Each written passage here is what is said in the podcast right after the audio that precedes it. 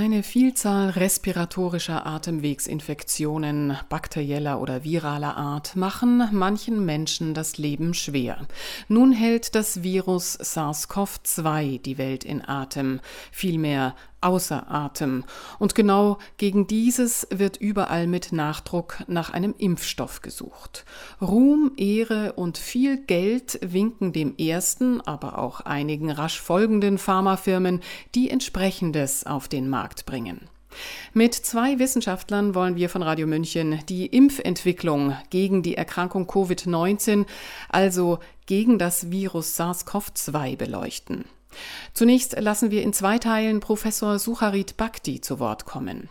Er ist ein deutscher Facharzt für Mikrobiologie und Infektionsepidemiologie, emeritierter Professor der Johannes Gutenberg Universität Mainz und war von 1991 bis 2012 Leiter des dortigen Instituts für medizinische Mikrobiologie und Hygiene.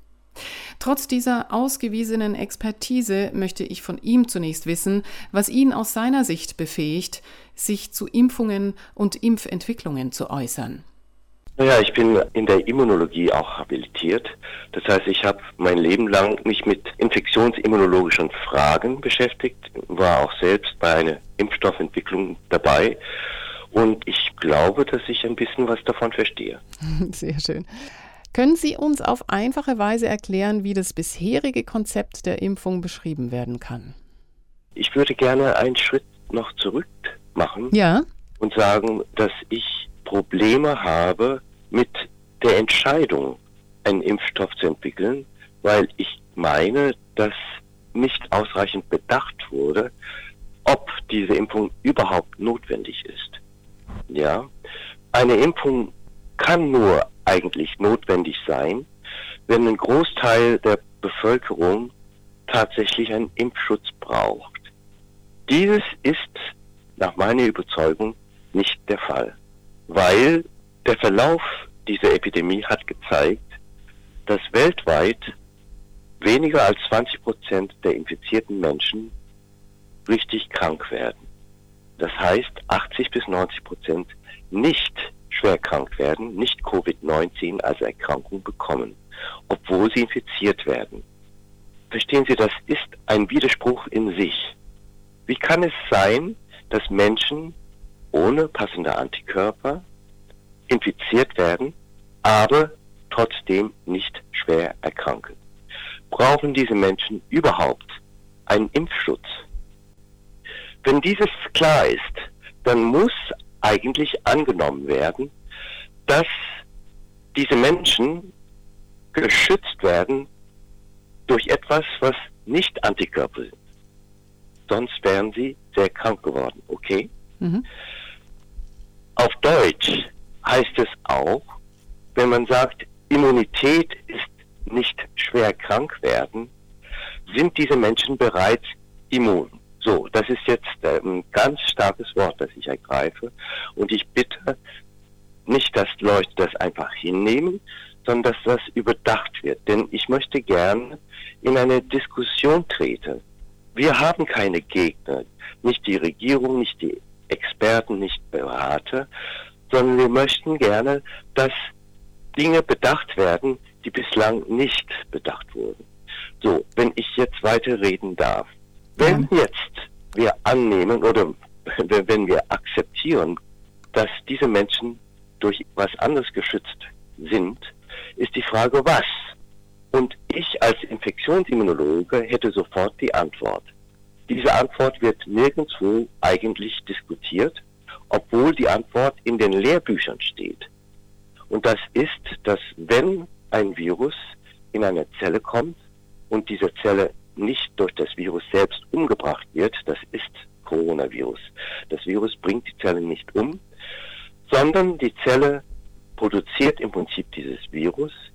Dann werden die Lymphozyten, das heißt also die Zellen unseres Immunsystems, aktiv.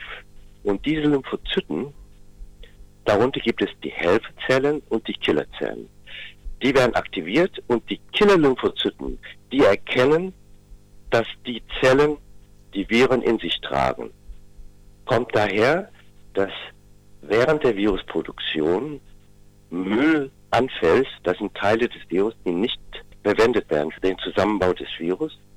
Und dieser Müll wird von der Zelle im Prinzip vor die Tür gesetzt. Mhm. Und dieser Müll wird gesehen von den Killer-Lymphozyten. Die Killer-Lymphozyten bringen die Zellen dann um. Damit hört die Virusproduktion auf und die Infektion ist überstanden. Gut, das ist auch etwas, was in unserem Buch, glaube ich, steht. So, jetzt muss man sich festhalten. Denn jetzt werde ich Ihnen etwas erzählen, was nicht in dem Buch steht und was ich bis jetzt auch noch nicht zu Papier gebracht habe. Die Frage ist, gibt es Hinweise, klare Hinweise, dass das bei Coronaviren SARS überhaupt funktioniert? Und die Antwort war zu der Zeit, vor zwei Monaten, ja, im Tierversuch ganz klar. Im Tierversuch, im Mausversuch konnte gezeigt werden, dass wenn die Lymphozyten aktiviert werden, dann bringen die Lymphozyten die infizierten Zellen um. Und das Modell damals, das ist, ähm, ja, ich glaube April publiziert, war das SARS-CoV, also praktisch der böse Bruder des jetzigen Virus. Mhm. Wir haben jetzt SARS-CoV-2. Das war das echte SARS-Virus im Mausversuch. Jetzt kommt die nächste Frage. Gibt es Hinweise, dass bei Menschen so ein Kreuzimmunität sein kann? Denn der Witz ist, dass Coronaviren allesamt ziemlich ähnlich sind. Vielleicht nicht die Hände, nicht die, die, die, die Hände, mit denen sie die Türklinke der Zelle anfassen und öffnen, aber ihr Körper, ja. Und diese Körper, die sehen ziemlich ähnlich aus. Und der Müll, der anfällt, kommt eben von Körper und von den Armen. Die Armen, die die Hände im Prinzip tragen, die Hände, mit denen sie die Türen aufmachen. Jetzt ist es so, dass wenn ein Tier ganz normale Coronaviren gesehen hat, mit den Teilen des Körpers von normalen Coronaviren, dann wird das Immunsystem dieses Tieres auch die Abfallprodukte von SARS-CoV-2 sehen. Ja? Mhm. Das ist die Kreuzimmunität jetzt nicht auf Antikörperebene, sondern auf Killer-Lymphozyt-Ebene. Habe ich mich eigentlich klar ausgedrückt? Ja, gut verständlich. Gut. Und wie gesagt, im Mausversuch war es klar, dass diese Kreuzerkennung zwischen normalen Coronaviren und SARS-Viren vorhanden war. So, die Frage ist, gibt es eine solche Kreuzerkennung bei Menschen für Coronaviren, normalen Coronaviren und diese SARS-CoV-2? Und die Antwort ist ja, es gibt die Kreuzerkennung. Diese Kreuzerkennung ist gerade publiziert worden, und zwar von einer amerikanischen Gruppe am 25. Juni kam die Arbeit raus, die sagte, es gibt eine hohe Kreuzerkennung durch Lymphozyten von normalen Viren und dieses Covid-Virus. Ja? Mhm. Eine zweite, viel größere Studie ist im Augenblick in Druck von einer führenden deutschen Gruppe. Die haben 185, 185 Spender aus der Zeit vor 2019, das müssen wir sich vorstellen, und haben gezeigt, dass 70 bis 80 Prozent der Spender erkennen das neue Virus. Die Lymphozyten, diese Spenden, erkennen das neue Virus.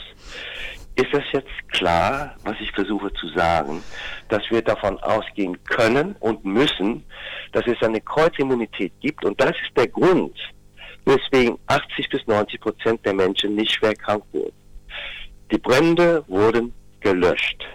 Die Leute sind dann wieder aufgestanden oder sie hatten überhaupt keinen, ja, sondern im Prinzip wurden die Brände sehr früh gelöscht, sodass die meisten überhaupt keine Symptome hatten, beziehungsweise sie hatten nur etwas Husten, vielleicht ein bisschen Fieber, aber sie mussten nicht ins Krankenhaus.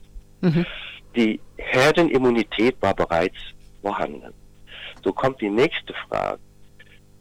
Gibt es überhaupt ein Modell? Denn schauen Sie mal, wenn es wahr ist, dass 80 bis 90 Prozent der deutschen Bevölkerung ohnehin keine Impfung braucht, dann ist die Herstellung, die Massenherstellung eines Impfstoffs für die ganze Bevölkerung doch unsinnig, oder? Ja, absolut. Warum glauben Sie denn dann, dass so viel Energie hineingesetzt wird, diesen Impfstoff zu finden? Weil die Tatsache, dass 80 bis 90 Prozent der infizierten Menschen, die eindeutig eine Infektion hatten, aber nicht schwer krank wurden, diese Tatsache wird nicht an die Öffentlichkeit gebracht. Das versuchen wir mit aller Macht zu tun. Und diese Daten sind belegt. Verstehen Sie, nicht nur in Deutschland, sondern in ganz Nordeuropa. Es ist völlig klar jetzt nach Ende der Epidemie, dass 80 bis 90 Prozent der Menschen nicht krankenhausreif krank geworden sind. Das heißt, sie sind tatsächlich bereits immun. Die Tatsache, dass diese Immunität mit aller Wahrscheinlichkeit auf der Basis von reaktiven Lymphozyten basiert, das ist nicht bekannt. Denn die meisten Leute sagen, oh, ich weiß nicht, warum ich wieder gesund geworden bin. Und diese Tatsache, dass die Lymphozyten mit aller Wahrscheinlichkeit dafür verantwortlich waren, versuchen wir in diesen Tagen und Wochen zu transportieren, indem wir das zusammenschreiben, zu Papier bringen, mit ihnen sprechen, etc. Okay? Mhm. Jetzt die Tatsache, dass diese kreuzreaktiven Lymphozyten da sind, ist gerade jetzt bekannt geworden. Die nächste Frage ist, gibt es ein Tiermodell, wo man diese These, die These ist von uns, ja von mir, dass die Lymphozyten wichtig sind. Gibt es ein Tiermodell, und die Antwort ist, tatsächlich gibt es ein Tiermodell. Und dieses Tiermodell gibt es seit Ende April, Anfang Mai. Das ist publiziert worden. Da wurde gezeigt, liebe Frau Schmidt, dass Affen mit diesem SARS-CoV-2-Virus infiziert werden, und zwar erfolgreich infiziert werden. Die haben im Prinzip die Infektion durchgemacht, haben die Infektion so durchgemacht, wie 80 bis 90 Prozent der Menschen, nämlich ohne Symptome. Sie wurden überhaupt nicht krank. Sie sind infiziert worden, aber sie sind nicht krank geworden. Und es ist offensichtlich, dass auch Affen von vornherein immun sind gegen dieses Virus, ohne dass sie Antikörper haben. Meine Vermutung ist, dass diese Affen die Coronaviren von den Menschen bekommen haben, die ganz normalen, während ihres Lebens. Es waren Affen, die ein paar Jahre alt waren, einige waren sogar 10 bis 15 Jahre alt und wurden gehalten so lang, dass diese Affen diese Lymphozyten haben. Es ist ein leichtes, den Versuch wiederzumachen, indem man diese Affen oder andere Affen infiziert und dann nach der Infektion die Lymphozyten ausschaltet. Das ist völlig einfach heutzutage. Und wenn die Affen dann sterben, dann ist es bewiesen dass sie immun sind wegen der Lymphozyten. Und dann ist auch bewiesen, dass die Menschen auch so sind. So, bevor die ganze Impfstoffentwicklung angefangen wurde oder fortgeschritten, müssen diese Versuche an den Affen gemacht werden. Denn dann wird man wissen, dass jegliche Impfstoffentwicklung bei Menschen Unsinn ist. Soweit zur Sinnhaftigkeit einer Impfstoffentwicklung bei Immunität der tatsächlich Infizierten von 80 bis 90 Prozent. Das war der Mikrobiologe und Infektionsepidemiologe Professor Sucharit Bhakti. Im zweiten Teil wird es um die neuartige RNA-Impfung gehen. Sie finden alle Beiträge auf unserer Homepage www.radiomünchen.net.